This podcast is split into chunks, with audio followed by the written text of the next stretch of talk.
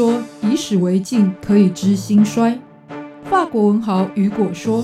历史是过去传到未来的回声，也是未来对过去的反应。西方哲人亚里斯多德说，认识自己是所有智慧的源头。纵观历史深度，理解属于我们的世界。开脑洞，长知识，六百秒的历史课。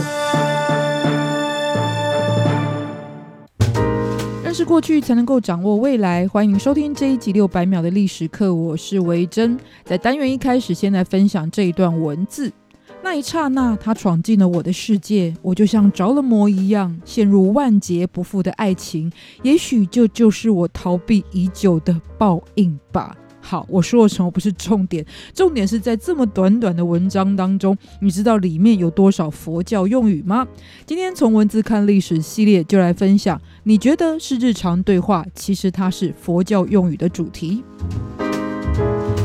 到佛教是西元前六世纪由佛陀释迦牟尼所创立，它的宗旨是透过对于自我本性的了解，进一步可以修炼自身的智慧，甚至希望能够看见宇宙所诞生的奥秘，最终呢，也希望能跳脱六道的轮回，达到涅槃的境界。那这对于受到烦恼跟苦难折磨的芸芸众生来说，是一种能够带来抚慰跟开解的力量。因此，很快的就吸引了广大的信徒，而且直到今天，佛教已经成为了世界的三大宗教之一。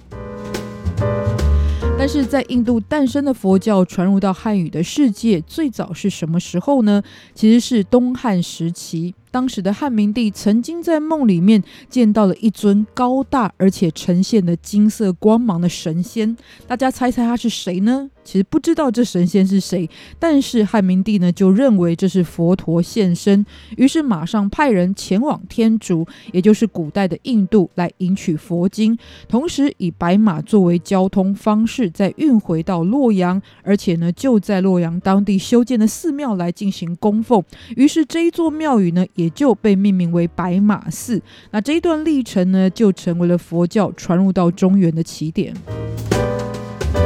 但是这一些经典多半是用梵语所写成的，或者有一些可能是先从印度传到了西域各国，再以当地的语言来进行翻译。但不管是哪一种，其实呢都显得比较复杂，而且呢都不是原本在地汉朝的时候人们所通行的语言。因为梵语本身呢是属于来自于印度雅利安语支的系统，也是印欧语系当中最古老艰深的语言之一。而西域各国呢，则是组成的族群多元，语言系统当然也是非常复杂。因此，为了让大众能够深入浅出的认识佛教以及它的教义，那就必须要进行翻译经典的工作。而且，这样的工作呢，就在历朝历代持续进行着。那历代当中呢，赫赫有名的几位佛经翻译家，包含了东晋时期的鸠摩罗什、梁武帝时期的波罗马呵陀、唐太宗时呢，就有在大雁塔翻译佛经的玄奘法师；唐明皇时期有不空金刚。你也许不是相关信仰，但或多或或少应该都听过他们的名声。因此，有着高知名度的他们，其实也被合称为四大译师，就是四位大名鼎鼎的翻译师。当然，在这期间还有不计其数的高僧大。德投入过翻译事业，总之，这都使得佛经的汉化内涵会更加深入以及精确。但是在翻译的过程当中，稍微了解的朋友都知道，其实两个语言之间的词汇有不一定会有相对应的可以使用。于是大师们在碰到这个状况的时候，也会创造一些原本在汉语里没有的词汇，而日后呢又逐渐转变成为了日常生活的习惯用语，甚至流传到今天还在使用哦。简单的来介绍几个。第一种词汇的类型是从梵语当中原有的这个词汇，然后以它的读音来进行音译的，像是魔鬼的魔。结束的结，还有刹那，那其实它的发音就会跟梵语原本的发音是蛮接近的。那刹那是一种计算时间的单位，根据《摩诃僧只律》记载呢，刹那者为一念，二十念为一瞬，二十瞬为一弹指，二十弹指为一罗喻，二十罗喻为一须臾，一日一夜为三十须臾。那其实呢，这里面呢也包含了一个时间跟算术的概念在当中。总之呢，这刚刚这一段听不懂没关系，它就是说到了一天。天一夜是二十四小时，换算起来呢，大概一刹那呢就等于零点零一八秒，于是就用来形容时间是非常短暂、快速的。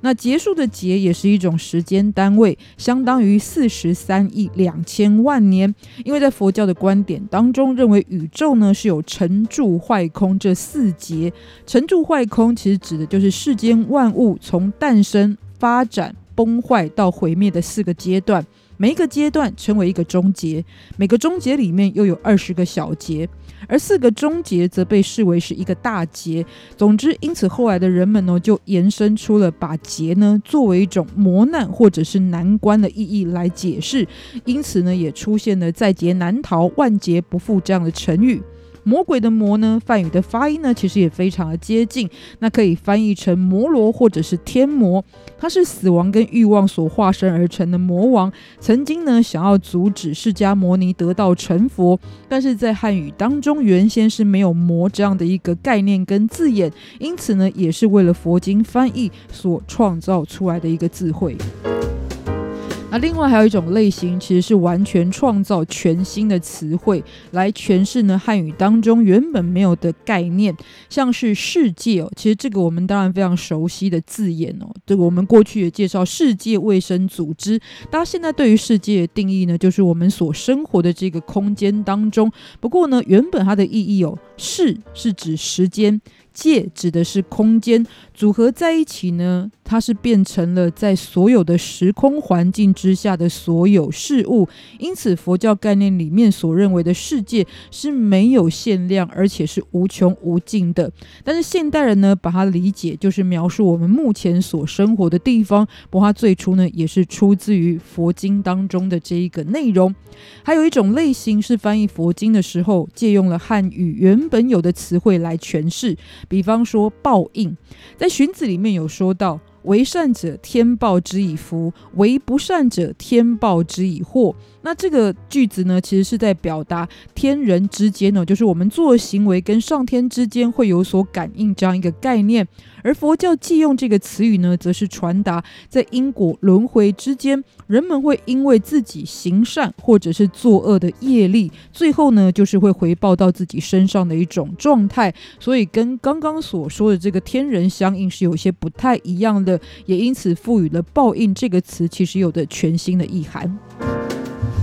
那再者呢，像《天龙八部》，我大家现在第一个直觉反应就会觉得，哦，这是金庸先生的小说。但是最初呢，其实它是指的佛教当中护持佛法的八个部族。天衣无缝，现在我们形容是什么呢？就是事情没有破绽，非常缜密的意思。那原本它的意思其实是指不需要针线缝制就能够直接披挂在身上的印度传统服饰，甚至今天女性还在穿着的纱丽，也有着天衣无缝的概念在当中，跟我们今天日常所使用的成语意涵就已经有所转换了。总之，今天跟大家分享的日常生活里出自于佛教经典的用语呢，倒不是因为我要宣扬佛法，我也不是相关的信仰者，但是呢，想要让大家呢从中去理解，其实今天的使用者的确哦，不管是不是佛教信徒，都会在文化与生活的普及之下受到相关的影响，而且自己也会广泛的应用这一些原本出自于佛教的用语。那这也进一步呈现了。语言其实是一种继广而生的历史产物，它会来自于不同文化跟时空环境的牵动，而且它也不会属于特定的人物、国家或族群，没有人能够单一拥有它，而且呢，它是一种属于全人类的文化遗产，每一个人都有资格，也都有这样的自由使用它。今天也特别来跟大家分享，不要忘记了下周继续收听六百秒的历史课。